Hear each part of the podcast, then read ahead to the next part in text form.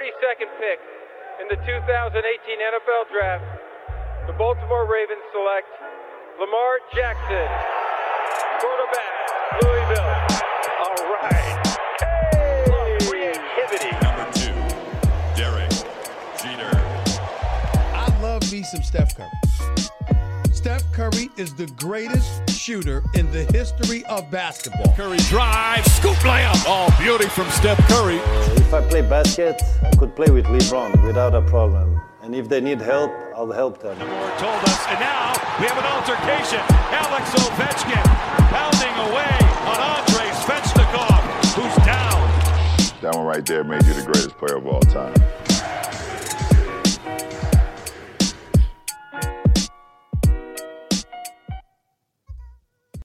Bonjour à toutes et à tous, euh, on est de retour pour un nouveau podcast, euh, le podcast euh, Hype Basket USA. hein. N'oubliez pas d'ailleurs d'aller checker tous les articles et toute l'actualité de la NBA sur le site de Basket USA. On a un gros gros programme. Aujourd'hui, on va parler des Suns et pas forcément sur le terrain. On aura aussi une mention sur Steph Curry, incandescent. Steph est-il le meilleur joueur de la NBA On va en parler ensemble. Russell Westbrook, hein, qui est arrivé il y a quelques semaines du côté des Lakers, et également au programme des, de Hype. Ça se passe pas forcément bien pour, pour lui. On va essayer d'en parler. Et, et Jokic, Jokic qui s'est défendu euh, sur le terrain euh, face à, à- Miami. On va, voilà, on va parler de ce geste. Est-ce que c'est condamnable ou est-ce que c'est excusable avec euh, on va parler de tout ça avec la team hype il y en a un qui est du côté de Paris c'est c'est Angelo salut Angelo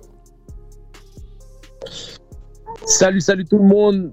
Là, je suis euh, de garde du baby, babysitting en pleine action, mais par contre toujours disponible pour le podcast Hype. J'espère que tout le monde va bien et j'ai hâte d'attaquer parce que les sujets sont chauds, chauds, chauds. on est semaine. chaud ouais, ouais, on est chaud on est chaud sujet chaud merci d'être là Angelo ça, ça fait plaisir euh, Melo est là aussi du côté de, de San Francisco salut Melo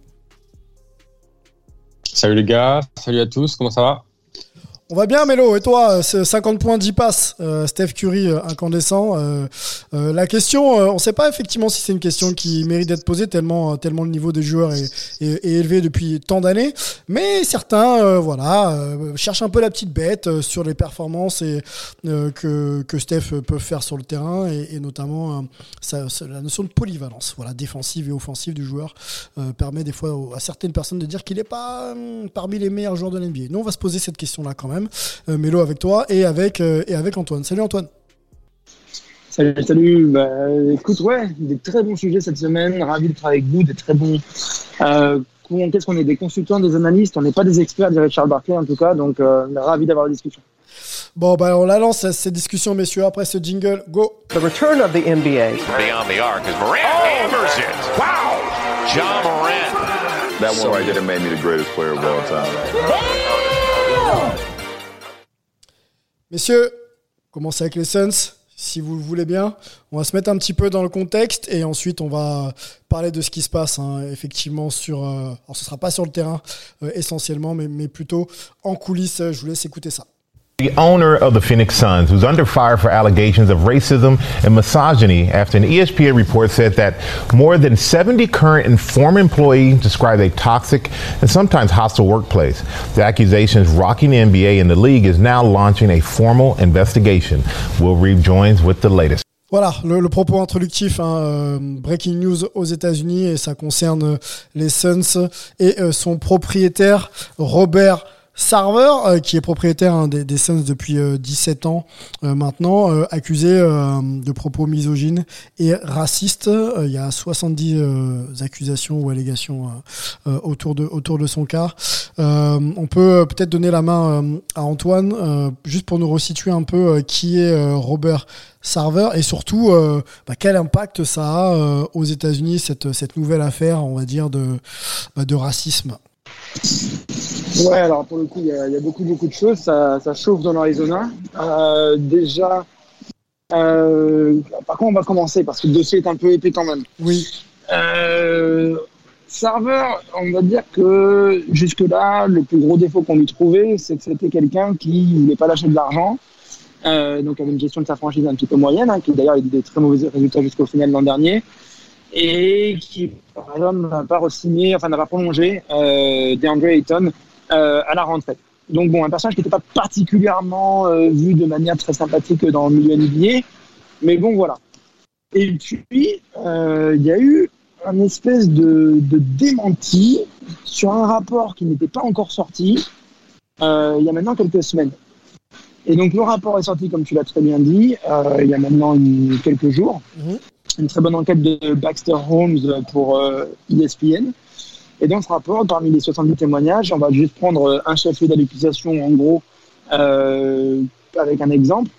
Par exemple, racisme, euh, il y aurait eu des échanges comme quoi il estime qu'il peut utiliser ce qu'on appelle le N-word aux États-Unis, donc euh, vous pouvez imaginer lequel c'est, Ouais. euh, et euh, qui ne comprend pas pourquoi lui, il n'aurait pas le droit de le dire, alors que euh, Draymond Green, par exemple, aurait lui le droit de le dire. Alors bon, c'est assez évident puisque le serveur, évidemment, est blanc. Euh, comme tous les propriétaires NBA, sauf euh, Michael Jordan et euh, du côté des Kings, j'oublie le nom. Mais bref. Du coup, ça c'est pour le, le chef de, de l'accusation de racisme, Ouais. parmi d'autres exemples. hein. Oui, oui. Pour celui de, de misogynie, il y aurait des, une culture qui serait pas très favorable aux femmes dans l'organisation des Suns, et lui-même euh, aurait été pris en train de dire, par exemple, par une employée, ça remonte un petit peu avant 2010, exemple c'est du 2008-2009 par là, euh, quand ils allaient euh, avoir le All-Star Game à Phoenix. Ah bah de toute façon, euh, toi tu pourras pas être là parce que tu seras en train d'allaiter. C'était euh, une employée euh, enceinte. Ouais. Et en gros, il remettait sa, sa compétence à faire son métier en même temps que- qu'être maman, ce qui évidemment est une assez grande marque de misogynie. Euh, ensuite, euh, sur le- l'autre chef d'accusation, c'est une culture euh, un petit peu comme ça de toxique vis-à-vis de tous les employés. Ouais. Euh, et notamment, il aurait, pendant un exercice, une, présentation, je ne sais pas exactement ce que c'était, dans un- une forme de réunion, Mhm. où tout le monde était debout et devait faire une activité, baisser le pantalon d'un d'un employé devant tout le monde, euh, en pensant que c'était de la rigolade et s'attirant, et voilà, pensant que tout le monde devait euh, en rigoler aussi. Donc voilà, à chaque fois, bien sûr, ce ne sont que des exemples. Euh, L'idée est qu'en fait, c'est toute une culture et toute une attitude qu'il a qui créerait un petit peu cette, bah, ces choses qui sont soit carrément des passibles de. Voilà, de. De- de- de- désolé, je suis dans un train. ré- répréhensible pénalement, quoi. Voilà, Mhm. voilà répréhensible pénalement de passible de, de conséquences judiciaires Mhm. ou au moins, en tout cas, pas euh, le genre de gestion de franchise que veut avoir euh, la NBA. Euh, et notamment, euh, tout ce qui est racisme, euh, ça rigole pas du tout. Euh, et euh, même si on a eu moins d'exemples, on sait que Mark Cuban a été un petit peu, enfin en tout cas les Mavs ont été un petit peu euh, mis en lumière sur euh, des problèmes de, de misogynie dans la, dans la franchise. Euh, voilà, on sait que ça, ça aussi, c'est c'est clairement euh, une ligne rouge que euh, la. Que la NBA ne veut plus, euh, ne tracer. veut plus franchir, oui, tout à fait. Voilà, Mm. et- et- exactement. Voilà, désolé d'avoir été un petit Pas peu de problème. euh, mauvais sur la fin. Pas de problème. Euh, on donne la main à, à Melo. Melo du côté de la conférence Ouest. On se rappelle d'une d'une affaire à Donald Sterling euh, du côté des, des- des Clippers. Est-ce qu'on est euh, dans une affaire euh, de cette même ampleur euh, quand on évoque euh, Sarver aujourd'hui aux États-Unis? Euh, ouais, je pense qu'on est dans la même euh, dans le même type de, de, de, problème, mais ça va être intéressant de voir comment la NBA gère ça, parce que quand tu as 70 personnes qui, euh, euh, qui témoignent contre quelqu'un, euh, c'est pas, on va dire que c'était un secret de polichinelle. On, parlait de Draymond Green, il l'a aussi mentionné, parce que l'exemple que prenait Antoine, c'était Server qui disait ça à Earl Watson, qui était le coach de, des Suns à l'époque, qui est coach, qui est, qui est black et d'origine hispano également. Euh, et en gros, Green, après un des matchs des Warriors, disait que ben, lui, il savait déjà, c'était un secret de polichinelle et que tout le monde le savait. Ce qui est bizarre, c'est qu'apparemment, aucun des employés n'est allé taper à la porte de la NBA pour demander une, de faire une enquête. Et là, maintenant, ça sort avec ce, avec ce dossier d'ESPN. Donc, euh, j'ai du mal à voir comment euh, la NBA ne va pas arriver à une sanction similaire. Euh, Qu'est-ce qu'elle avait fait avec les, euh, avec les Clippers, avec Donald Sterling, c'est-à-dire le, en gros le forcer à vendre, à vendre la franchise. Mhm. Euh, donc à voir, ça, ça, ce sera intéressant de voir quels effets ça va avoir sur la franchise, sur les, sur les sur les joueurs, les coachs. Euh, Monty Williams, après que le- l'article soit sorti, a a dit que pour lui c'était une surprise parce qu'il n'avait jamais été témoin de. on a le son, de- de ce euh, genre de- on, on a le son, Ah, Mélo, ok, je te coupe, mais on va, on va peut-être le lancer et tu pourras compléter ensuite les propos de, de Monty Williams. My reaction is it's a lot to process. Um, there's so many things there, and it's for me, it's still not clear as far as the facts are concerned. Um, as, as someone who's a caretaker of the program, um, I find all of these things that are being said serious um, in nature and you know, these allegations are, you know, sensitive is, is an understatement. At the same time, um, they're just not clear yet. You know, an article was written, um, many opinions were shared, uh, many feelings were shared, um, but all of it happened before I was here. And based on what you all know about me, um, the little you know about me, um, if any of that stuff happened while I was here, I wouldn't be in this seat. Bon, Monty Williams qui reste euh, Mélo euh, assez prudent. Effectivement, tout le monde, euh, de- tout le monde donne son avis. Il y a beaucoup de choses qui sont écrites sur euh, sur l'affaire en cours. Il faut laisser euh, effectivement euh, l'enquête. C'est prudent sans avoir lieu. prudent, Sylvain. hein. Dis-nous, dis-nous. C'est prudent, mais c'est aussi. Oui, vas-y, vas-y, vas-y. Ouais, c'est Vas-y, vas-y, euh, vas-y, euh, Angelo. Non, non, je dis, dis c'est prudent sans être prudent, parce qu'il dit c'est c'est quelque chose de très honnête. Il dit Moi, je n'ai pas été témoin de ça, et vous savez qui je suis, et vous vous doutez bien que si ça avait été le cas, je ne serais pas dans ce siège. Ça veut dire que si ça avait été le cas, connaissant mes valeurs, je ne je m'identifie pas à ces choses-là, et je serais parti, j'aurais pas toléré de travailler avec un mec comme ça. Donc pour moi, il est déjà en train de, quand même de mettre en avant le fait que Il si savait tel pas. était le cas, Il savait pas. C'est ça? Ouais, alors, il est surtout bon. en train de mettre en avant que si tel était le cas, euh, il ne serait pas en collaboration avec, euh, avec ce mec.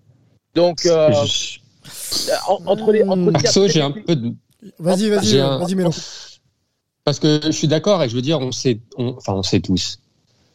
On sait quel type d'homme est Monty Williams de par, euh, de par sa carrière, de par ce qui a été écrit sur lui, de par ce qu'on a pu, j'imagine, de côtoyer Antoine et moi et d'autres. Mais je trouve que c'est quand même un. J'ai du mal à croire qu'il n'avait pas de doute ou de qu'il n'avait pas entendu des choses parce que je veux dire, dans les 70 personnes, tu as quand même des anciens entraîneurs, tu as un ancien GM de la franchise. Ah non, mais c'est pas de ça dont il parle. Hein. C'est pas de ça dont il parle, Mélo. Il dit pas qu'il n'y avait pas eu peut-être de bruit.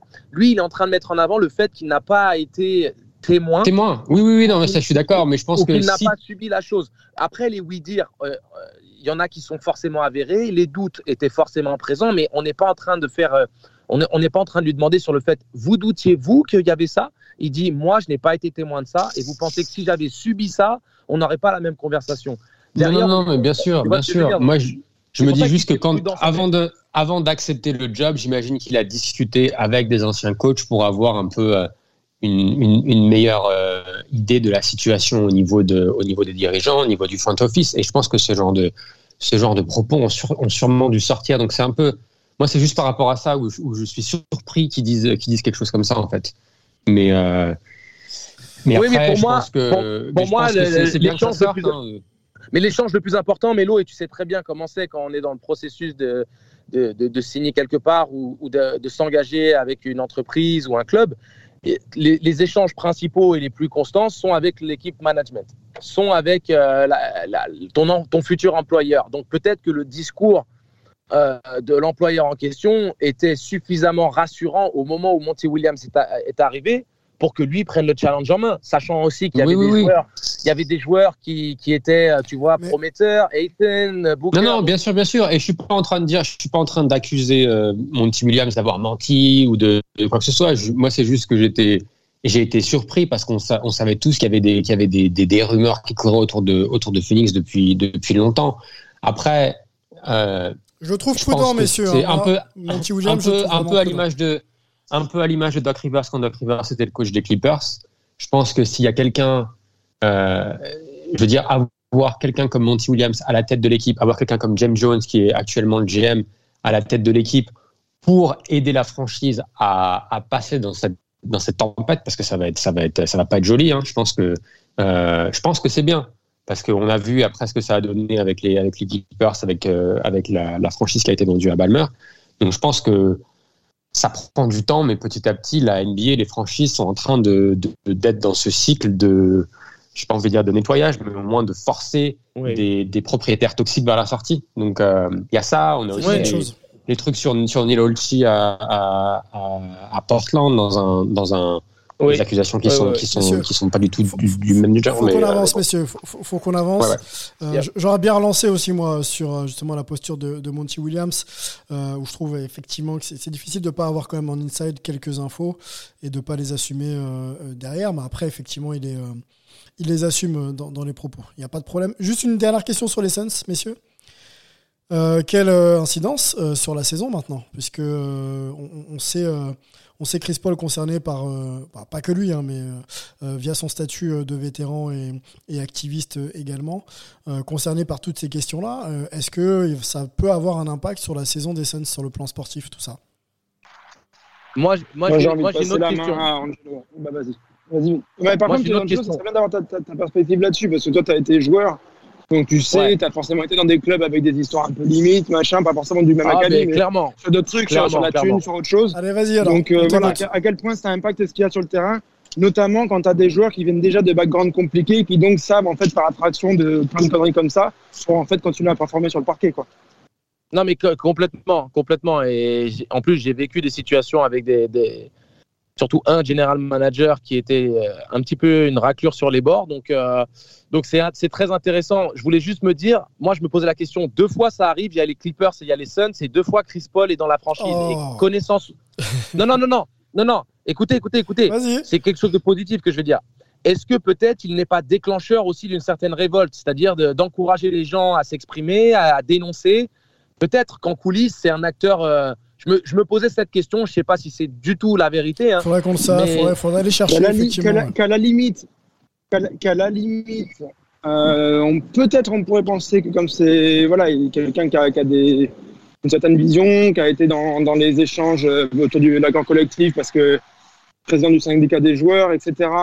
Il a un petit peu une certaine vision de certaines directions de franchise. Euh, puis il a mis aussi tout dirigé, donc peut-être qu'il a un peu envie de changer la manière dont certaines choses sont faites et qu'il aille voir des reporters en leur disant bah moi je sais qu'il y a ça, ça et ça, après vous faites le reste de, votre taf, peut-être. Après, euh, je pense pas qu'ils mènent des croisades non plus. Quoi.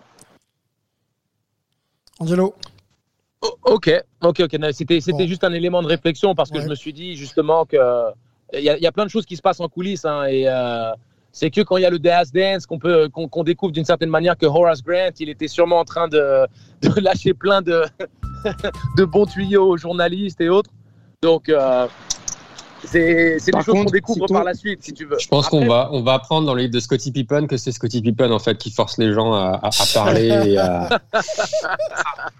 en tout cas, un truc qui est bien avec Horace Grant, c'est que ton chat, il meurt, Horace est là. Bon, bah sur cette belle phrase, on va transiter, messieurs, parce qu'il faut qu'on avance et qu'on a la perspective de joueur juste, rapidement, s'il te plaît.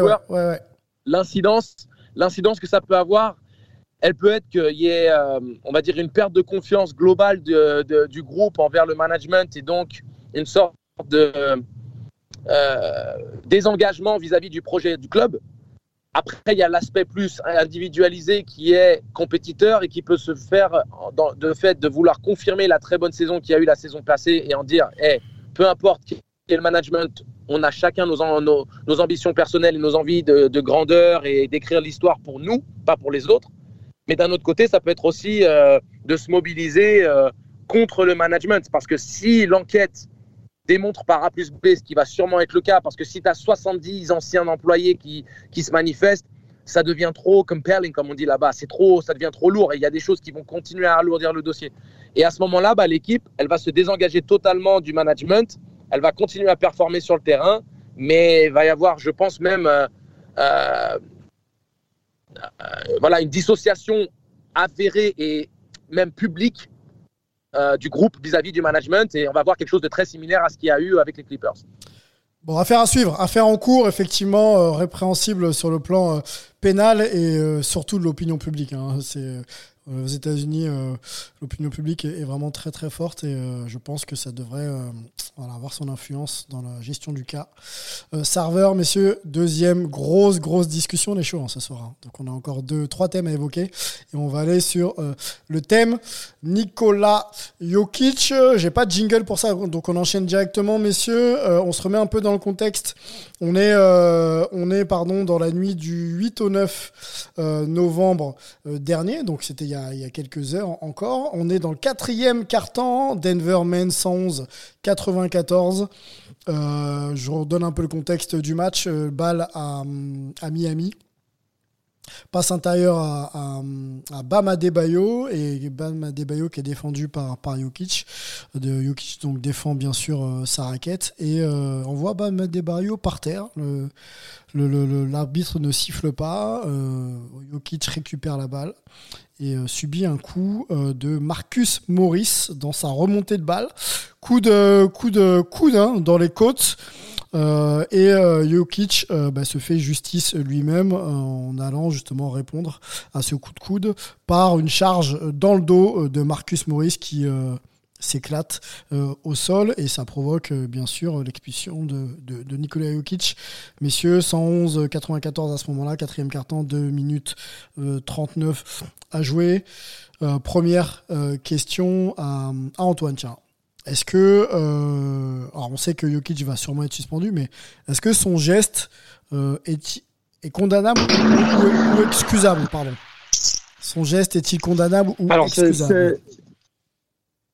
Ça a été envoyé vers 4h du matin, donc tu n'as pas dû le voir. Euh, il, a, il va prendre un, match de suspension et Maurice prend 50 000 dollars, à peu près 44 000 euros. Butler prend aux alentours de 20 000, 25 000, quelque chose comme ça. Euh, parce qu'il a euh, ensuite euh, pas calmé la situation, il a cherché à continuer à l'enflammer. un peu à l'abri quand même de ses coéquipiers, mais bref.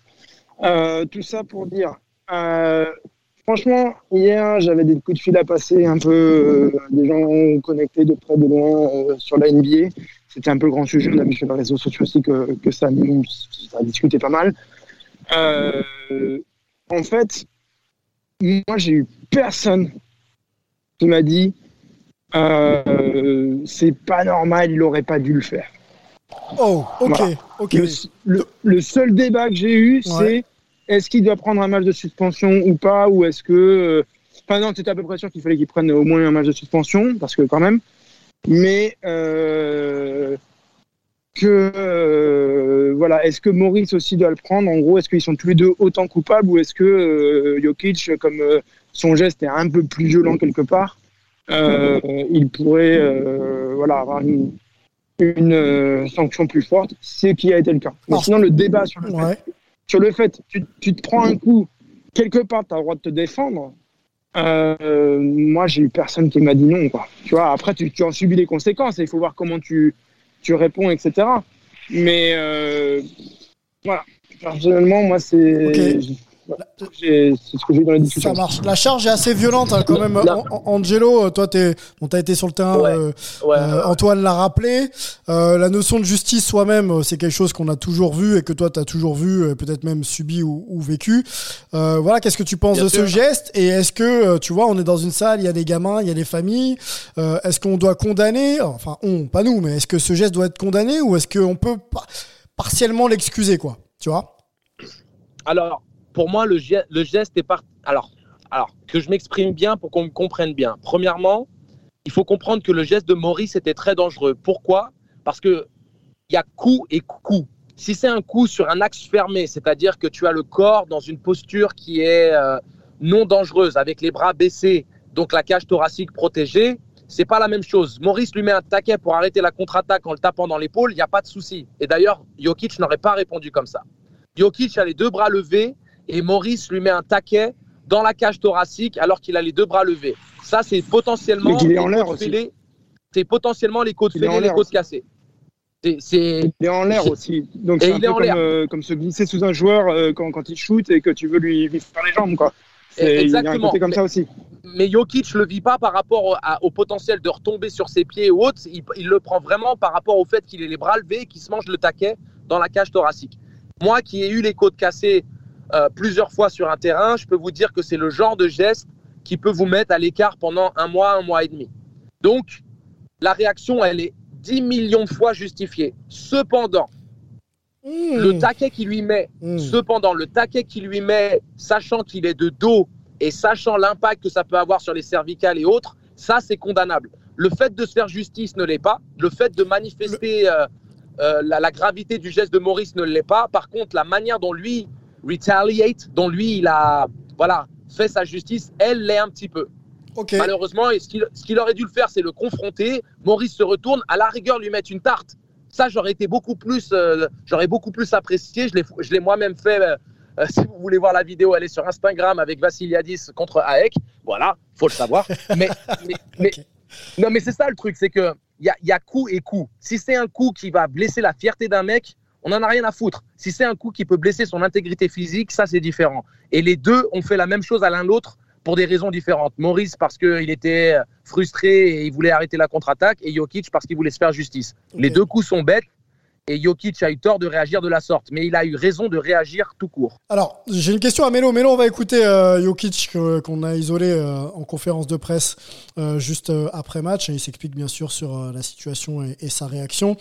Je voudrais qu'on ouvre le débat avec toi, Mélo, dans ta réponse. Bien sûr ton avis, mais aussi euh, ouvrir le débat sur, sur, le, sur le, dire le contexte sport US. Euh, je vise la NHL. La NHL, on a coutume de voir euh, des joueurs qui se font justice eux-mêmes après des situations euh, qu'ils ont eux-mêmes jugées litigieuses. Tu vois, donc il y a pas mal de bagarres, les mecs enlèvent les gants et puis se cognent, et puis on a les arbitres qui sont en train de regarder. Donc est-ce que finalement, tu vois, il n'y a pas un problème à- Enfin, je dis pas qu'il faut effectivement prendre ça en compte dans l'ensemble des sports NBA, mais on sait que ça fait partie de la culture des sports américaines que de se faire justice soi-même. Donc voilà.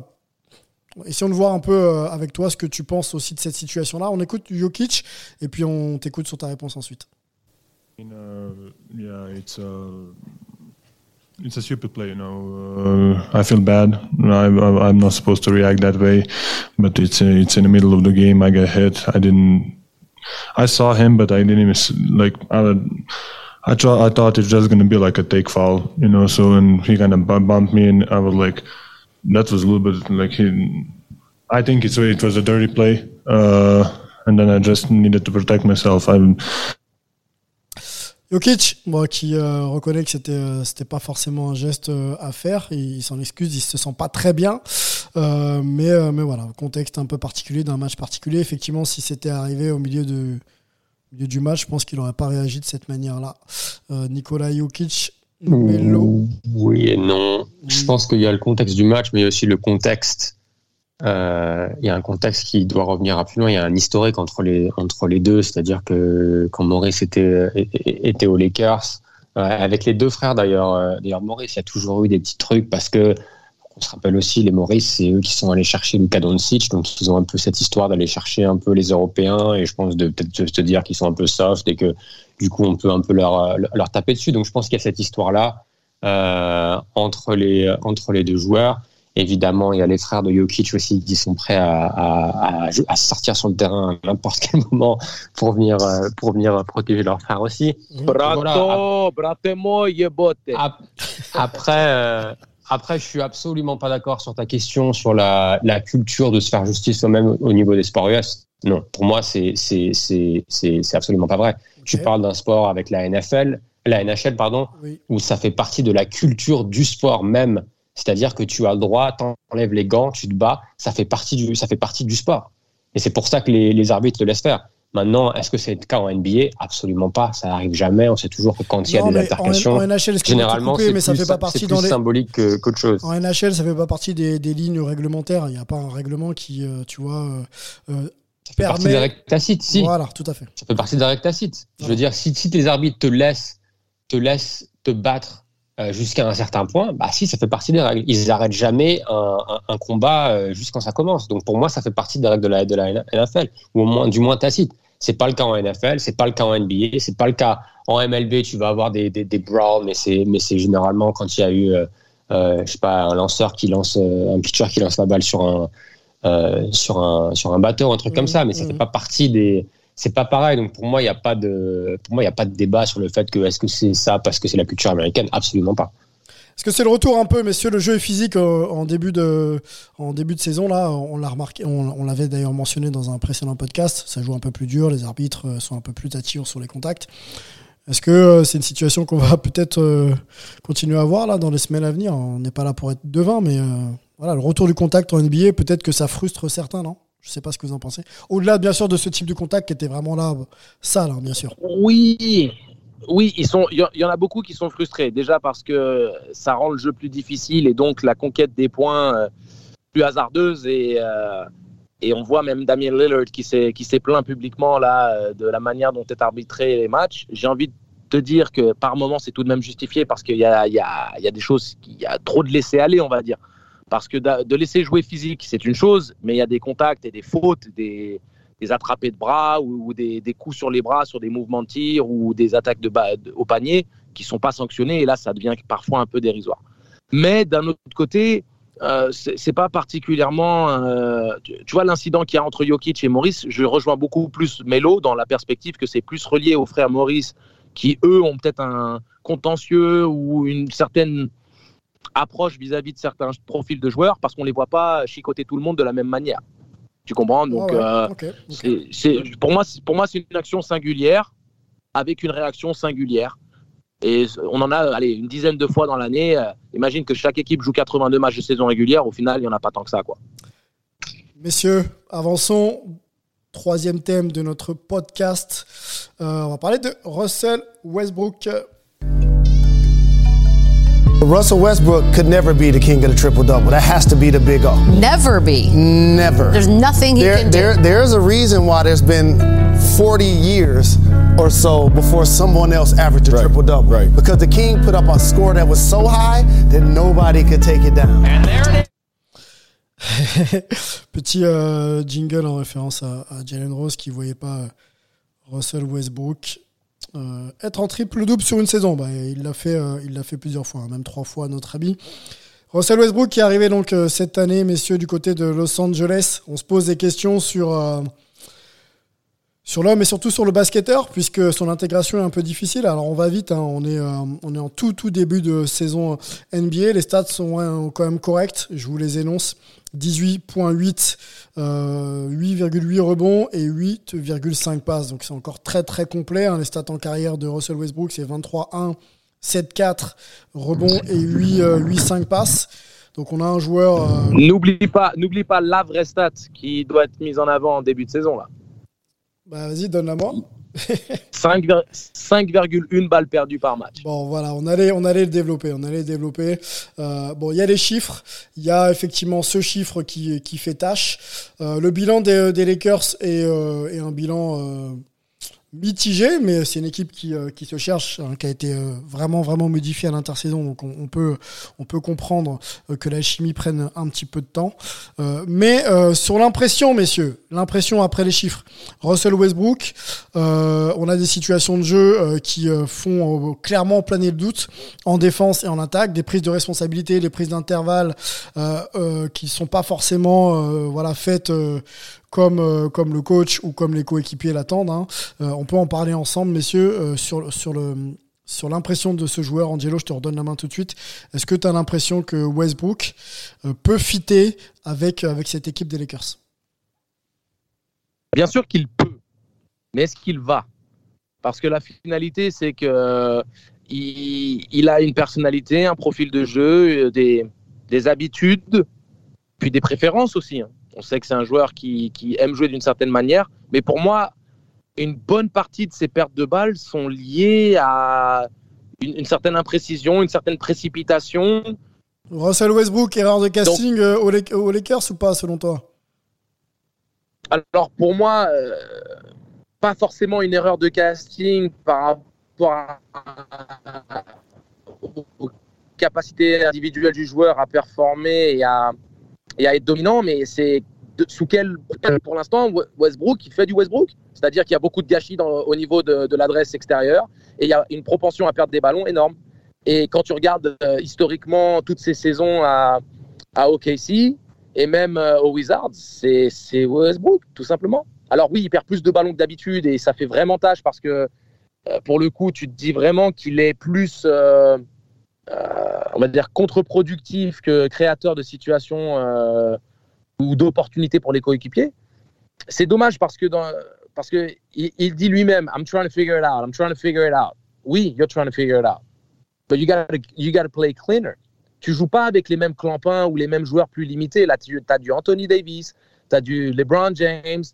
Donc, il faut que tu prennes ça comme un All-Star Game 2.0, c'est-à-dire que tu as des joueurs en qui tu peux faire confiance, des joueurs à qui tu dois lâcher la balle dans des bonnes conditions et euh, épurer ton jeu. C'est ta responsabilité individuelle. Pour moi, c'est c'est problématique parce que oui, tu as été MVP, oui, tu fais du triple-double à, à, l'appel, mais euh, si tu veux gagner un titre, en tant que meneur de jeu dans une équipe qui va être à la merci d'autres équipes aux dents longues et bien équipées aussi, on va dire le salut de cette équipe passera par sa propension à pouvoir épurer son jeu. Et pour l'instant, c'est inquiétant. Alors, justement, le profil, tu parles de meneur de jeu. Euh, Melo, euh, côte ouest, hein, tu vois souvent les Lakers passer du côté du Chase Center euh, notamment. Le profil de Westbrook, là on a quelques matchs maintenant pour analyser, est-ce que euh, c'est un profil qui peut fitter avec un Anthony Davis, avec un LeBron à côté, avec un Carmelo à côté On sait que c'est un, un, passeur, Russell Westbrook, hein. on fait pas trois saisons triple-double sans savoir passer la balle, mais sa, sa, propension à créer comme un LeBron est, un peu est un peu différente. Voilà. Et est-ce qu'on a vraiment besoin de deux créateurs euh, sur le terrain euh, au même moment pour, euh, pour les Lakers? Est-ce que c'est un joueur qui peut-être n'aurait pas intérêt à sortir du banc, je vais très loin, à sortir du banc et, à s'adapter peut-être aux, joueurs qu'il a autour de lui, plutôt que de forcer, tu vois, le 5 majeur et à être dans, dans un profil de, de, jeu qui lui correspond peut-être pas forcément. quoi. Alors, oui et non, j'ai envie de te dire, parce que est-ce que tu as besoin de deux créateurs? Oui, et c'est la raison pour laquelle ils sont allés chercher Westbrook, parce que historiquement, depuis qu'il est à, depuis que LeBron est aux Lakers, il y a toujours eu un, drop-off au niveau des performances quand il est, quand il est pas sur le terrain. Donc tu as besoin d'avoir ce, créateur euh, secondaire, on va dire. Après, est-ce qu'il a, et je pense qu'il est totalement, il est capable de le faire.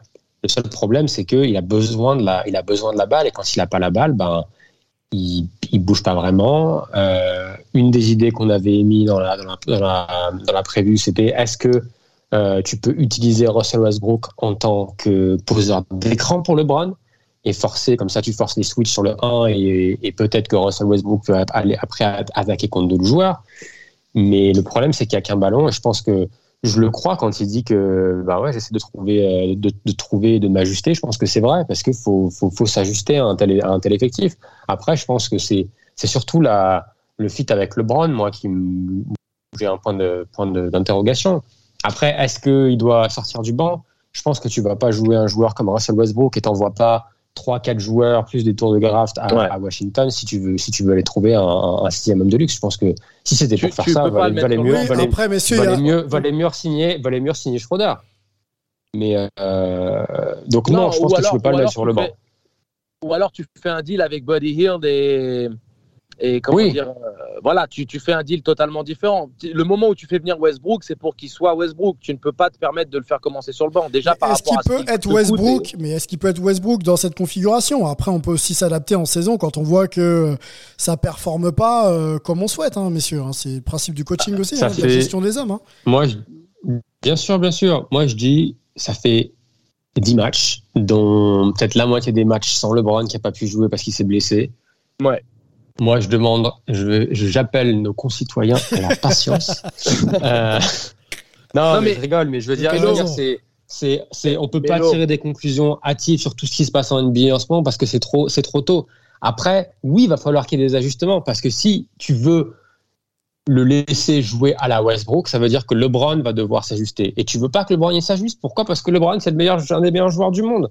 Donc c'est le, c'est l'équipe de LeBron. Donc c'est à, à, Russell Westbrook de s'ajuster. Et peut-être que ça va prendre du temps. Et j'ai envie de te dire, c'est pas grave si c'est pas si c'est pas parfait en, novembre. C'est même pas grave si c'est pas parfait en janvier. Mieux vaut qu'ils arrivent à prendre leur envol et qu'ils commencent à, trouver comment ça marche en mars, avril, mai, juin s'ils veulent aller gagner le titre. Eh, Mélo, Mélo, Sylvain. Oui. Euh, comme on dit là-bas, something's gotta give. À un moment donné, euh, tu ne peux pas avoir tout le monde en production tel, euh, tel qu'il le serait quand ils étaient dans leur club respectif et qu'ils étaient de franchise tout seuls. C'est-à-dire que même, euh, comment dire, même Anthony Davis doit faire un ajustement par rapport à certaines choses, ou, ou alors c'est LeBron qui sacrifie un peu plus par rapport à certaines choses, mais l'attrait, c'est de pouvoir combiner les forces pour conquérir ensemble. C'est ça le truc. Mais something's got to give. Westbrook ne peut pas faire le Westbrook qu'il était à Washington ou qu'il était à, à, à OKC. Et LeBron doit aussi réussir à gérer pour continuer à responsabiliser les mecs d'une telle sorte qu'ils soient suffisamment valorisés et, et, et avancer. C'est ça en fait, c'est cet équilibre. J'ai envie de te dire, j'ai envie de une seule chose sur ouais sur les, les Big Three. Rappelez-vous à Miami, les premières années du Big Three à Miami, c'était LeBron et, et Wade et, et, Bosch a eu beaucoup de mal à trouver son rôle, mais une fois qu'il l'a trouvé, c'était les, les, gars étaient quasiment euh, ah, je dirais pas quasiment imbattable, mais au moins étaient, euh, sont allés en finale euh, à, chaque année. Moi, pour moi, Westbrook est dans la situation de Chris Bosh euh, cette année, c'est-à-dire que les deux tauliers sur lesquels l'effectif de, des Lakers sont, est construit, c'est LeBron et Anthony Davis. Et c'est pour ça que c'est à euh, Westbrook de trouver comment s'ajuster. Et peut-être qu'il n'aura pas autant la balle dans les mains. Et si c'est le cas, qu'est-ce que tu peux faire d'autre que tu n'as peut-être pas encore fait cette, dans, ta carrière? Mais pour moi, ça va être ça la clé des, la clé des Lakers parce que je peux pas, encore une fois, tu peux pas le mettre, tu peux pas te prendre Westbrook en, en, en, sixième homme de luxe. Donc, il va falloir trouver des, des, solutions pour pouvoir le maximiser quand il est sur le terrain avec les deux autres. Bon, on va écouter Russell, Russell pardon, Westbrook et, et, Antoine ensuite. Euh, Russell Westbrook à l'issue de, de la défaite contre OKC euh, il y a quelques jours de ça. J'ai pas la date, messieurs. J'avais trouvé euh, Westbrook un peu perdu. Voilà pourquoi je voulais qu'on réécoute une partie de, de son interview. Um. I mean, there are some things you could probably take away from it, negative and positively. So look at it and see what those are.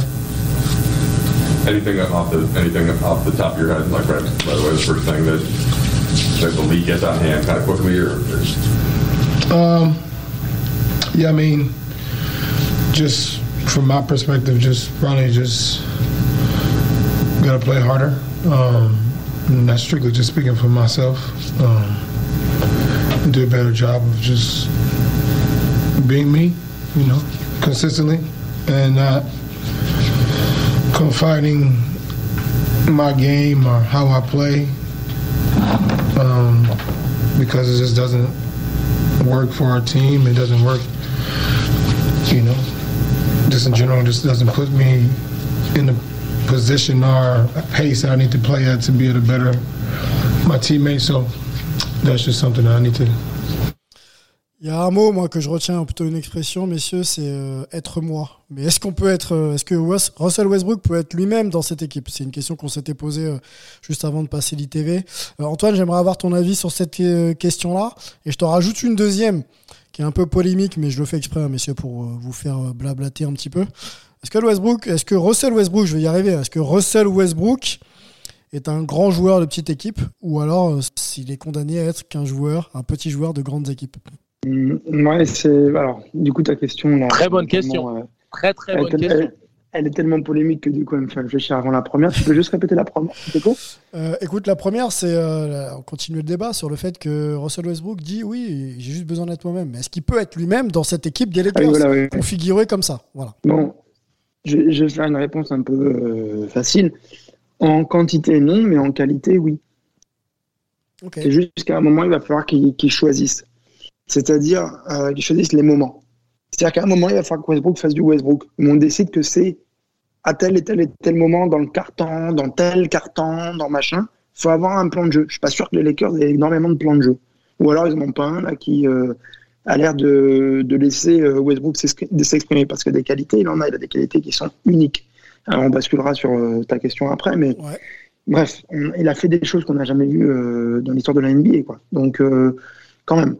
Euh, tu, tu, vois le joueur physiquement euh, sur un terrain, etc. Euh, L'impression visuelle à l'œil nu, elle est franchement assez épatante. Quoi. C'est athlétiquement c'est fou et c'est pas qu'un athlète, ça, ça, reste un basketteur.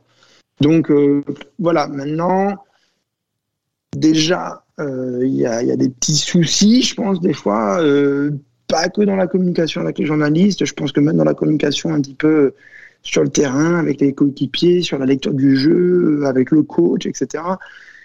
ça n'a pas toujours l'air d'être euh, voilà euh, très réceptif et très capable de, de, faire les bons choix parfois ou d'exprimer ce qu'il faut. Ouais ou non, c'est pas tellement ça, c'est juste de pff, faire les bons choix quoi. C'est un peu un artiste quoi. Voilà. Euh, ça, il l'exprime aussi euh, dans son style vestimentaire, tout ça. Mais bien en plus, hein, il a un vrai sens euh, esthétique, etc. quelque part. Quoi. Euh, ouais, sauf quand il a décidé de mettre une jupe, hein, quand même. Euh, on, on peut, on peut lui accepter beaucoup de choses, mais la jupe et les boots, c'était quand même un peu compliqué, hein, admettons. En tout cas, moi, si je mettais une jupe, j'aimerais bien ressembler à ce que ressemble Westbrook quand il est jupe. Tu vois ce que je veux dire? Je sais que j'arriverai pas au même résultat. Voilà. Donc, euh, mais même sur les choix, quoi. Même sur les choix vestimentaires. Je, voilà. Le gars, au moins, il. Bon, bref, on va pas partir là-dessus. Euh, tout ce que je veux dire, voilà, c'est que, euh, pour revenir à ce que tu disais au début, en quantité, on n'aura pas un Westbrook qui va euh, tourner en triple double toute la saison, c'est clair. Est-ce que même euh, sur tout le temps où il est sur le terrain, il peut faire du Westbrook? Clairement pas. Il y a beaucoup trop de monde autour. Euh, par contre, est-ce qu'il peut jouer sur ses forces pour rendre cette équipe un petit peu inarrêtable parce que chacun joue sur ses forces au bon moment, les forces individuelles et ensuite des, les forces collectives? Oui. C'est là où par contre il y a un petit problème. Est-ce que les forces collectives des Lakers peuvent bien s'exprimer avec un joueur qui, au final, c'est vrai, a du mal à euh, apporter autre chose que d'être un soloiste. Quoi. C'est compliqué pour lui. C'est une très bonne question. C'est très compliqué. C'est une très très bonne question. Euh, Donc voilà. On va essayer d'observer ça dans les matchs qui, qui, vont venir.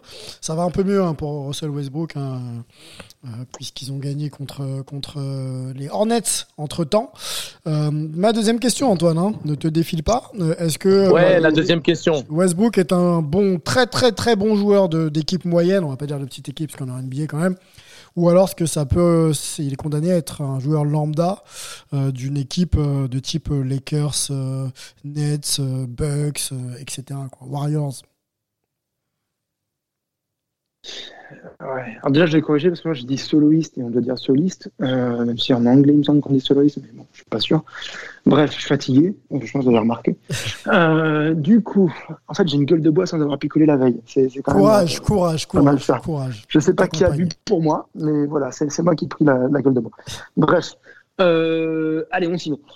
La question est intéressante. Elle voudrait dire qu'en fait, c'est pas un grand joueur de basket, du coup. Parce que si tu peux pas être un grand joueur dans une grande équipe, finalement, tu n'es pas vraiment un grand joueur de basket. Et ça me paraît quand même un petit peu sévère comme, euh, comme verdict d'aller jusque-là. Ok. Par contre, est-ce qu'il peut, est qu'il peut être une, un grand joueur dans une grande équipe? Il a été à son meilleur niveau avec, les, avec, les, avec le Thunder d'après Durant et avec les, avec les Wizards, euh, même s'il y, avait, s'il y avait Bill. Donc je pense que la question, elle se pose. C'est plus un Ouais. Il te, moi, je dirais, il, te, il permet de d'élever ton ton euh, ton je trouve l'expression en français, mais en gros euh, ton ton sol. Mais par contre, c'est pas quelqu'un qui va élever ton plafond ou euh, ou, ou, ce que tu peux ou ce que tu peux atteindre. Si, ok. si vous comprenez ce que je veux dire. Ouais, non, mais on comprend. Et moi, je prends, les, je prends on va prendre des exemples euh, parlant de la carrière de ouais, Russell bien, Westbrook. Bien, je trouve quand il est seul à OKC, Kevin Durant est parti, euh, il fait des stats énormes, mais, euh, mais c'est difficile quand même sur le plan collectif euh, pour, pour, pour OKC. Il y a un exemple aussi, moi, qui me vient, messieurs, c'est Team USA. Hein, il fait partie de la campagne de 2012, je crois, où il sort du banc derrière, derrière Kobe. bon, l'équipe de 2012 est, dingue et il a une place de, voilà, de premier, de sixième homme, quoi. Il explose avec ses qualités, il trouve un rôle et il fait du Westbrook tout le temps. Donc, dans une très grosse équipe, voilà, le rôle qui, lui a été attribué. Alors après, il n'était pas encore MVP, il n'était pas devenu le, Westbrook que l'on connaît après. Mais voilà, c'est pour situer un peu. Rockets, euh, très grosse équipe avec Harden à l'époque, quand même, hein, qui chassait le titre NBA. Il n'a pas su s'adapter non plus euh, au style de jeu que Mike D'Antoni lui proposait. Voilà, donc euh, grosse équipe. Westbrook un peu en difficulté. du côté de Washington, équipe qui a su tirer son épingle du jeu la saison dernière. qualification en playoff inespérée. Westbrook a été lui-même. Mais bon, c'est pas non plus une équipe qui s'est hissée en finale NBA. Voilà. Donc c'est un peu le, le, le pédigré, le background de, de, la carrière de Westbrook. Sur le plan individuel, rien à dire. Collectif, on se pose encore des questions. Je sais pas si on peut euh, prolonger un peu la discussion, messieurs. Vous avez encore des choses à dire sur, sur mes propos sur Non, Westbrook mais je pense. Je... Non, mais je pense en fait que tu as, posé des, des, problématiques qui sont vraiment super intéressantes, qui demanderaient peut-être encore une analyse euh, plus approfondie et tu sais, une étude de chaque, chaque étape de sa carrière. Euh, donc on, peut, on va, passer au dernier thème. Donc, mais la finalité, c'est qu'on en reviendra sûrement à en parler, à parler de son évolution au cours de la saison. Et comme a dit Melo, euh, et d'appeler la population à la patience, c'est une très bonne chose. Les concitoyens, soyez patients en effet.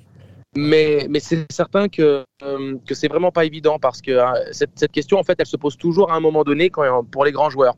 Ça a été la question pour chaque.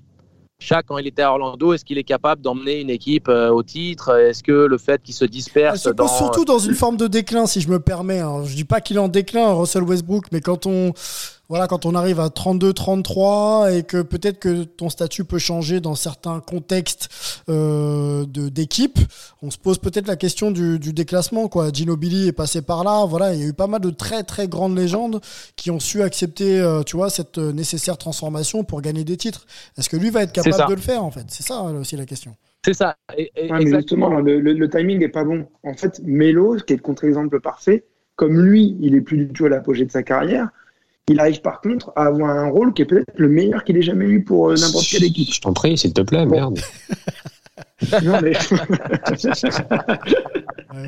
Donc Carmelo Anthony, euh, qui est euh, effectivement très facilement porté à confusion avec notre Mélo national, qui a exactement la même notoriété dans notre et, surtout, et surtout meilleur shooter, Mélo. Notre Mélo est meilleur shooter, surtout, faut le dire. Mais à savoir, à savoir qui est meilleur. Ah, c'est là où c'est hein. euh, franchement, euh, Melo, si on te met dans l'effectif des Lakers et que tu nous fais, euh, surtout à domicile, ce que fait euh, Carmelo à 3 points, bon, bah, ton contrat NBA, là, il fallait le signer de suite. Hein. Mais bon, bref, tout ça pour dire. parti, moi, donnez-moi, give me a chance.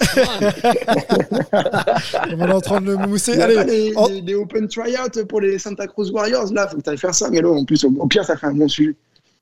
Et ça ferait deux Français dans la franchise, ce serait parfait. Bah, avançons, messieurs.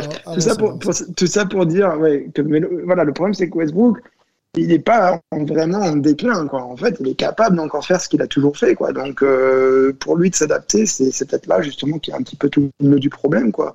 C'est Son corps lui dit pas de le faire. Quoi. Patience, euh, messieurs, patientons avec euh, Westbrook, les Lakers, et on verra un petit peu plus tard dans la saison. On fera un point sur l'évolution de cette équipe et, et, et, de leurs joueurs. Messieurs, il faut qu'on passe au dernier thème, si cher à Melo. C'est parti. Steph Curry is the greatest shooter in the history of basketball. Better than Reggie Miller, better than Ray Allen, better than Jason Terry as a shooter, better than his own father, Del Curry. Better, better, better. Non, Melo, cette, euh, cette question n'est pas un blasphème. On va se poser la, justement euh, euh, la question de savoir si Steph Curry est euh, le meilleur joueur en NBA. Euh, on s'appuie sur les stats récentes, hein, une performance euh, masterpiece euh, de, cet homme, 50 points, 7 passes, 10 rebonds, 9 3 points, 9 sur 19 d'ailleurs à 3 points en 35 minutes face aux Hawks. un statement hein, quand même pour afficher aussi bah, le statut. on a l'impression que Steph a toujours besoin de montrer, toujours besoin de prouver, malgré deux titres de MVP. Trois titres de champion NBA. On peut, aussi ajouter les titres pardon, euh, collectif acquis avec, euh, avec Team USA, un champion du monde, je crois, en, 2010, même si c'est peut-être un peu moins glorieux. alors, la question centrale, est-ce que Steph est le meilleur joueur de NBA On amène d'autres pour moi. On va commencer par celle-ci avec toi, hein, Melo. Pourquoi on a le sentiment que Steph doit toujours prouver plus qu'un Yanis, qu'un Kevin Durant ou qu'un LeBron James? Pourquoi il faut à chaque fois qu'il sorte euh, des, performances dantesques pour qu'on se rappelle qu'il est euh, l'un des meilleurs meneurs de l'histoire de la NBA. Alors, pour donner un peu de contexte à nos auditeurs, je n'aime pas du tout cette question est-ce que Steph est le meilleur joueur de la NBA Parce que, encore une fois, on verse dans la subjectivité. Est-ce que c'est l'un des meilleurs joueurs? Oui. Est-ce que c'est le meilleur? Personne ne peut le savoir. Il n'y a aucun moyen de savoir si c'est le meilleur. Après, est-ce que c'est l'un des meilleurs? Bien sûr que oui. Et je pense que, je pense que pour moi, la question, c'est plus pourquoi est-ce que Steph est toujours, euh, est toujours sous-estimé ou sous-évalué ou est-ce qu'on se permet de, de penser que c'est juste un shooter? Moi, pour moi, la question elle est là et, et c'est une partie de la, de la réponse à la question aussi, c'est-à-dire que c'est-à-dire que bah, Steph, c'est pas aussi impressionnant physiquement qu'un LeBron, qu'un Yanis, qu'un KD. Et c'est toujours un peu, j'ai envie de dire, le complexe du. Enfin, pour les, pour les fans, j'ai envie de dire, c'est le complexe du, du, du, petit joueur. Je veux dire, Steph, moi, pour l'avoir côtoyé euh, assez régulièrement, Steph, il fait ma taille. Donc, tu le passes, tu, tu es à San Francisco, tu le passes à côté de lui sans savoir que c'est Steph Curry. Tu aucune idée de savoir que ce gars est, est, l'un des meilleurs joueurs de l'histoire de la NBA. Donc je pense que ça gêne certaines personnes de se dire que. Même ben, après 10 ans de carrière et après tout ce qu'il a accompli tu vois ce que je veux dire? Moi, je parle d'accomplissement aujourd'hui. Est-ce qu'il mérite pas un peu plus de respect dans les discussions quand on fait les prédictions de ah, bien sûr que tu des, des MVP, blablabla Il y a toujours Durant, il y a toujours LeBron, toujours Giannis, voire même Embiid devant lui, quoi. Est-ce que c'est pas non plus euh, pour un joueur qui a révolutionné le basket moderne Est-ce que c'est pas une forme de blasphème quelque part? Si, si, mais parce que ça revient à ce que je disais au début, c'est-à-dire que pour la plupart des gens, Steph Curry est le meilleur shooter de l'histoire, mais pas forcément l'un des meilleurs joueurs de l'histoire. Et je pense qu'on se cantonne juste à Steph, c'est un tireur à trois points. Non, Steph, c'est pas Reggie Miller, Steph, c'est pas Ray Allen, Steph, c'est pas Kyle Korver. Steph, c'est un joueur, qu'on le veuille ou non, ou peut-être que les gens s'en rendent pas compte, mais c'est un joueur qui est extrêmement complet. Je veux dire, j'ai pas ces stats là devant moi cette année, mais il fait un gros, gros boulot au rebond et ça a été quelque chose qui a été euh, souligné par, euh, par, par, le staff parce que l'année dernière, les Warriors étaient, étaient, étaient je crois, dans, dans, le bottom 5 le bottom 10 de la ligue au niveau des rebonds. Mhm. Euh, et là, il vient aider, vu qu'il joue la plupart du temps sans un vrai pivot, il vient aider au rebond. Il fait des passes, il doit être le deuxième meilleur passeur de l'équipe de, de l'équipe derrière, derrière Draymond. Il a plus de 5 passes, il a plus de 5 rebonds. Alors les stats 27.6, 6,6 euh, rebonds et 6,6 passes. Voilà. Voilà, donc c'est un gars qui est, qui est quand même polyvalent, c'est un gars qui crée pour les autres, c'est un gars qui est tout le temps en mouvement. Euh, il peut te tuer à 10 mètres, il peut te tuer à mi-distance, il peut attaquer le cercle. C'est ce que je disais à Antoine il y a une ou deux semaines, c'est que il a, je trouve qu'il est plus physiquement, il est plus tanké du haut du corps, il, est, il, est, il, est, plus solide, donc du coup ça lui permet d'attaquer encore plus le cercle et de finir euh, avec encore plus de réussite au cercle, euh, ce dont on parle très très rarement. Euh, et même en défense, je veux dire, c'est facile de dire ouais Steph c'est pas un bon défenseur, mais Steph c'est pas un, un Dame Lillard, c'est pas, tu peux pas l'attaquer en défense comme comme ça a été le cas, je veux dire. Euh, rappelez-vous des finales Cavs, Cavs Warriors. Je veux dire, une des stratégies euh, une des tactiques principales des Cavs, c'était euh, de forcer le switch pour pouvoir mettre euh, Steph sur LeBron. Et évidemment, quand il est face à LeBron, c'est un peu plus compliqué. Mais il a énormément progressé en défense. Et je veux dire, si au jour d'aujourd'hui, même s'ils ont eu un calendrier favorable, si les Warriors se retrouvent, euh, s'ils étaient la meilleure défense avant le match contre Atlanta, je pense qu'ils doivent toujours l'être. Euh, avec lui à la, à la, avec, avec lui à la, à la barre et sans Clay Thompson pour, pour, pour être à ses côtés, c'est quand même, c'est quand même pas rien. Donc, je pense que c'est juste une, on sous-estime le Steph Curry, le, le basketteur. Euh, et je pense que c'est pour ça qu'on qu'on a cette discussion aujourd'hui. C'est qu'on on ne on regarde jamais son jeu dans sa totalité parce qu'on est toujours un peu euh, euh, sur le cul quant à, sa, à son adresse et ce qu'il peut faire derrière une trois points. 42% euh, Steph Curry euh, au tir, même 43, hein, c'est 42,9. 38,8 seulement, entre guillemets, messieurs, dames, seulement à 3 points. Hein. il prend des tirs à risque euh, aussi, Steph. Et 98% au lancer franc, messieurs, 98%. Au lancer franc, le shooter, Angelo, la, performance de Steph Curry, le Steph Curry performer comme il est depuis plus de 10 ans en NBA maintenant, est-ce qu'elle est reconnue à sa juste valeur? Non, je ne pense pas. Euh, je pense que. Enfin, je pense qu'elle l'est par une certaine communauté, par une certaine euh, euh, partie des gens, mais pas par tout le monde. Et ça va venir, t'inquiète pas. Patience, une fois de plus.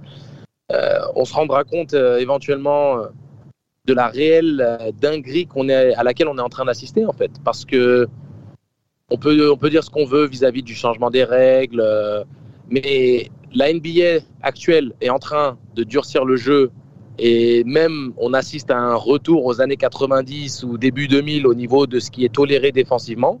Et Steph nous sort des dingueries à 43% au tir, prenant des tirs en isolation après dribble, step back et consort. Donc ça veut dire des tirs à difficulté très très très très élevée. où l'exécution technique requiert non seulement une endurance physique, mais une dextérité euh, exceptionnelle et une qualité d'appui au-dessus de ce qui est euh, faisable pour le commun des mortels. Et le gars, avec les, des défenses d'élite, des défenses plus permissives physiquement, donc des contestations de mouvement et, et, et, autres qui, qui, devraient lui rendre la tâche encore plus difficile, il vient nous, il vient nous enfiler 50 points à 43% à 3 points. C'est assez exceptionnel. En 35 minutes. Dans le vrai sens du mot. Dans, dans, le vrai sens du mot, dans le sens exception. Exceptionnel. C'est une exception. C'est extraordinaire. Et il est en train de grimper dans l'échelon des, des, des, légendes de notre jeu et du sport euh, à grands pas. Quotidiennement, il écrit, il écrit des lignes supplémentaires dans le livre d'histoire. Et, euh, et, pour moi, il, il monte encore plus dans mon respect personnel moi qui affectionnais particulièrement ce, ce joueur, puisqu'il représente, euh, on va dire, l'accès au plus haut niveau pour des gens qui sont lambda dans leur euh, physique, tu vois, il fait à peine ma taille, euh, il est plus fin que moi. Donc, il donne accès au rêve NBA à beaucoup de jeunes qui n'ont pas forcément les plus grandes qualités athlétiques. Et tu vois que maintenant, avec des règles plus permissives défensivement et une dureté accrue, bah, il reste, il reste, il reste fantastique. Et donc, euh, tu te poses la question de est-ce qu'il aurait pu euh, dominer autant euh, dans une ère passée? Il est en train de répondre à cette question. Donc, je trouve ça phénoménal et il mérite toutes les fleurs qu'on puisse lui donner de son vivant et pas attendre que voilà, ça soit terminé. Il s'éteigne. exactement. Exactement. Antoine, Antoine, Steph Curry qui devrait débarquer dans quelques semaines hein, du côté de la côte Est euh, pour euh, voilà, performer et, amener son équipe à, gagner des matchs. Tu le vois comment, toi, euh, Steph Curry, parmi, parmi les grands de cette ligue? Tu as Kevin Durant très souvent face à toi, en tout cas pas loin de toi. Kyrie, même si ça joue pas, tu, tu, tu, tu le vois. Jason Tatum, Joel Embiid. Curry, c'est dans cette cours là C'est au-dessus C'est quoi? Il est tout en haut. Il est tout en haut avec peut-être euh, deux ou trois euh, autres, mais il est tout, tout en haut. Quoi. Il, y a, Steph Curry, euh, KD, Kevin Durant, mhm. LeBron James, et je suis pas sûr qu'il y en a un autre qui est capable d'être à ce point-là dominant. la, la, considération d'un joueur qui régulièrement euh, prend le jeu à son compte et euh, au final, ce que tu mets en face de lui ou à côté de lui, quasiment, euh, ça compte pas, même si c'est jamais aussi simple que ça, mais qui est vraiment capable de, comme ça, surdominer, parce qu'en gros, il l'a décidé. Franchement, c'est impressionnant, quoi.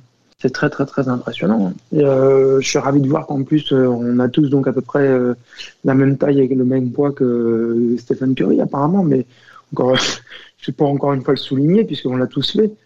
Hum, voilà, c'est quasiment le commun des mortels, euh, Curry, quand, quand, on regarde juste les, dimensions physiques. Quoi. Mhm. Donc, euh, ah, c'est très, très impressionnant. Euh, un, petit truc que je voulais dire, c'est exactement ce que dit Angelo, par contre, c'est qu'il y a. Il, est, voilà, il y a une partie de la population qui, enfin, du public qui s'y intéresse qui le sous-évalue. Mais il y a aussi une partie qui peut-être le surévalue un tout petit peu. Je sais pas. Je, commence à me demander parce que quand même, il fait des choses qui sont assez exceptionnelles. Surévalué, euh, c'est-à-dire euh,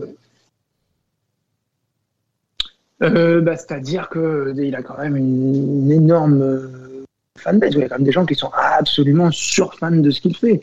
Maintenant, comme il a changé le jeu, que le jeu va dans son sens et tout, on peut se dire que c'est quand même euh, un gage que, ce qu'il a fait mérite d'être vraiment porté à, ce point-là au nu.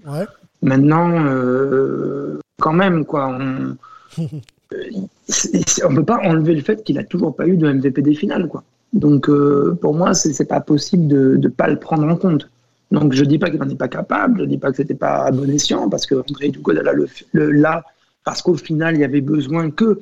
Mais c'est des match-ups, c'est d'autres choses comme ça aussi. Mais euh, voilà, euh, peut-être qu'il a un jeu qui permet pas. Euh... Ouais, je, non, juste, excuse-moi de te couper, mais sur le, trophée d'Igodala, je, je remets pas du tout en question effectivement la performance d'Igodala en 2015, un hein, premier titre des Warriors, enfin deuxième de l'histoire et premier de, de l'histoire de cette génération, euh, acquis en 2015. Euh, J'ai trouvé le traitement autour de Steph très dur parce qu'on avait vu un Steph en saison régulière énorme, en, en playoff également, et il, s'était un petit, il était un peu rentré dans le rang, euh, surtout au niveau de, de ses pourcentages au tir, euh, sur cette première finale NBA pour lui, alors qu'il tournait quand même à 25 ou 26 points de moyenne par, par match, hein, messieurs. Donc moi j'ai trouvé le traitement de ses performances déjà un peu dur, et, ce, qui, nous amène à cette question aujourd'hui, c'est que quoi qu'il fasse, on est toujours en train de, tu vois, de trouver la petite bête aux performances de Steph, même, même 5 à 6 ans après. Voilà pourquoi je voulais poser cette, cette question euh, aujourd'hui. Antoine, te laisse finir et on va conclure d'ailleurs sur ça. Non, mais puis de toute façon, euh, comme disait euh, Mélo, on va boucler la boucle, euh, euh, pour le coup, notre Mélo à nous. Euh, la, la question, au final, voilà, c'est aussi de la subjectivité. C'est, euh, on n'a pas de mesure euh, concrète, parfaite pour dire exactement qui euh, est ci ou qui est quoi. Euh, donc voilà, on aime euh, Steph Curry ou pas dans des proportions différentes. Voilà. Maintenant, euh, ce qui est impensable, c'est de ne pas respecter euh, ce joueur parce que euh, le niveau, ce qu'il exprime, qu'il exprime au niveau de, de ses qualités, c'est excessivement élevé. Et les quelques défauts qu'on peut lui trouver, ils sont minimes euh, pour revenir sur ce que je disais sur Westbrook, en quantité comme en qualité, là, pour le coup. Il n'y a pas beaucoup de défauts à Steph Curry et ils sont pas très, très prononcés quand même. Messieurs, on va conclure ce podcast euh, sur un petit quiz. Steph, Steph Curry. Trois petites questions à vous poser. C'est pas vraiment un quiz, mais on va essayer de s'amuser autour de, autour de Steph Curry. Euh, première de, de mes questions, messieurs. Steph Curry a marqué euh, 10 fois 50 points dans sa carrière. Voilà, c'est l'info que je vous, je vous donne, mais je pense que vous l'aviez. Euh, et il est accompagné par trois autres joueurs en activité ayant marqué euh, 10 fois 50 points ou plus euh, dans leur carrière. Je voudrais les noms, s'il vous plaît. 10 fois 50 points ou plus. Attends, Il est en mute, euh, Angelo, donc j'attendais qu'il n'ait pas le mute pour qu'il soit à, à égalité. Euh, je lui donne un goal. James, Vas-y, James c'est parti. Harden. James Harden, combien? James Harden. Combien? Euh, combien de matchs Combien de fois il a marqué 50 fois 50 points, pardon. Oula. euh, 8 fois. Ah non, c'est beaucoup plus. Bon, je vais vous le donner parce qu'on on n'a pas trop le temps. C'est 23 fois. 23 fois pour James Harden. Un truc de fou, c'est messieurs. pas ça en plus dit. Exactement le- les deux J'ai autres. envie de mettre un. Je peux me tromper, mais je- on verra après pour les Browns, mais je me demande si Dame Lillard peut-être. Exactement. C'est le deuxième avec 12. Et donc le troisième, je le donne, c'est LeBron James également LeBron. avec, avec 12. Donc James Harden, euh, 23 fois 50 points dans un match. Lillard et LeBron, c'est 12. Et Steph Curry, c'est 10. On enchaîne avec la deuxième question. Messieurs, euh, aux Warriors, ils sont, euh, ils sont 3 à avoir marqué... euh, euh, 50 points et donné 10 passes euh, dans, dans l'histoire de la franchise. Donc Steph fait partie de, fait partie de cela. Euh, euh, Il y en a deux autres. Alors, je- je-. Will Chamberlain. Ouais, alors un avec qui j'ai. Vas-y, vas-y, euh, vas-y. C'est Will Chamberlain, ouais, il, vas-y il Antoine. raison, du coup. Antoine, vas-y, vas-y, tu Et voulais compléter. il y en a un avec qui j'ai eu le plaisir de parler et j'espère que je pourrai refaire une interview avec lui bientôt. Euh, c'est euh, Brent, euh, euh, pardon, Rick Barry. Rick, Rick, Rick Barry, Barry, le père ouais. de Brent. Tout à fait. 14 fois pour Rick Barry et 105 fois, messieurs, pour Will Chamberlain. Aïe, aïe, aïe, aïe, 105, aïe, aïe, aïe. c'est- c'était un autre monde. Si, si on, si on- si on- si on regarde que les chiffres, Will Chamberlain est certainement le meilleur joueur de toute l'histoire de la NBA. Ah Quand non, on mais regarde que sur la, sur la lorgnette de chiffres, oui. C'est ça. Troisième question, messieurs. La draft de Steph Curry, c'est euh, c'est en 2009. Il est drafté septième par, euh, bah, par les Warriors hein, de, de Golden State. J'ai besoin des six premiers de la draft avant lui. Six premiers noms. Oh, c'est salaud. Redis l'année 2009. Redis l'année 2009. 2009. 2009. 2009. Ah oui, j'ai- oui, c'est forcément 2009. Donc ils sont six avant lui. Oh, 2009, il y avait qui avant cette année-là 2009. Oh là là là là. Et on, pas de. On regarde pas, hein, Angelo. Là, on on fait ça mieux. De Euh, toute façon, eh, de toute façon, de toute façon, là, je conduis, alors arrêtez de m'embêter. Allez, il y a Johnny. Flynn. Johnny Euh, Flynn. Je peux vous donner Johnny Flynn, Johnny- meneur, Johnny meneur Flynn des, ouais, drafté par les, par les Wolves, exactement, en sixième. Oh putain. Ensuite, on remonte cinquième. C'est un meneur espagnol qui vient de- d'exposer ses stats en carrière avec les Cavs. C'est qui? Ricky Rubio, Ricky, tout à fait. il l'a fait au MSG en plus. C'était beau. C'était- C'était beau à voir. Ensuite, on a, euh, on a euh, un, un joueur meneur arrière drafté euh, du côté de Sacramento. Ah, euh, Tariq Evans. Exactement. Ensuite, euh, c'est l'un des barbus les plus célèbres de la NBA, drafté par Oklahoma James City, Harden. James Harden en 3. Ensuite, c'est un pivot tanzanien. Oh Ah, c'est Euh, pas sec. Sec Comment il Non, s'appelle non, là, non. le- Non, non, non. Non, non, non. Euh, c'est euh, et c'est pas Hashim Tabit, c'est euh, parce que lui c'est l'année d'après ou un truc comme Si c'est lui. Non, c'est lui, c'est Hashim Tabit. Numéro Je pensais 2. que c'était en 2010. Numéro 2. My bad, my bad. Et un homme que tu côtoies, euh, De Yukon. euh, Tout à fait, de, Yukon. Yukon, euh, Exactement. Que j'avais croisé Ouais. pour ma visite au ma première visite au Basketball Hall of Fame à Springfield, Massachusetts. J'arrive et sur le parking, boum, Hashim Tabit. Je suis pas encore journaliste, j'ai pas, pas osé aller lui parler. Ouais, tu m'étonnes. Et encore moins lui dire euh, ce que son euh, nom de famille euh, signifie en français. J'espère bien, parce que tu as eu des problèmes, mon. Vivre dans une maison, hein. on est d'accord qu'on parle de vivre dans une maison. Et tout à fait, tout à fait. Oui, Euh, voilà. et numéro 1, messieurs, et il évolue du côté de Brooklyn maintenant. Drafté par les Clippers. Ah non, par les Clippers. Ah, Blake Blake, bien sûr Blake En plus, il fait une. C'est sa mixtape euh, rookie encore ressorti là, cette, année, euh, cette semaine ou un truc Voilà, comme ça. le, le- volant et surpuissant Blake Griffin. Voilà, messieurs, c'était euh, un, petit, un petit quiz improvisé auquel n'a pas participé Mélo. Il n'aime pas, mais il aime pas mes questions Mélo, hein, décidément. bon, on va, on va conclure là-dessus. Nous, on fait Messieurs, des pauses, des machins, euh, des trucs. merci pour, euh, pour vos écoutes et, et- et de soutenir le projet Hype. hein. On est, on est ravis des échanges qu'on a avec vous sur les réseaux sociaux. N'oubliez pas, si vous voulez euh, continuer à vous informer, à suivre la NBA, les articles de notre partenaire Basket USA à retrouver sur le site euh, at Basket USA. Euh, alors ça, c'est le Twitter surtout, mais le, le site, pardon, c'est www.basketusa.com. Vous suivez tout ça. Euh, nous, on y est. hein. N'hésitez pas à aller checker les, les podcasts régulièrement postés. Euh, messieurs, Antoine, Mello, Angelo, euh, ravi d'avoir échangé avec vous sur ce podcast euh, complet. Et on se retrouve Yes. très vite pour euh, un nouvel opus. Ciao.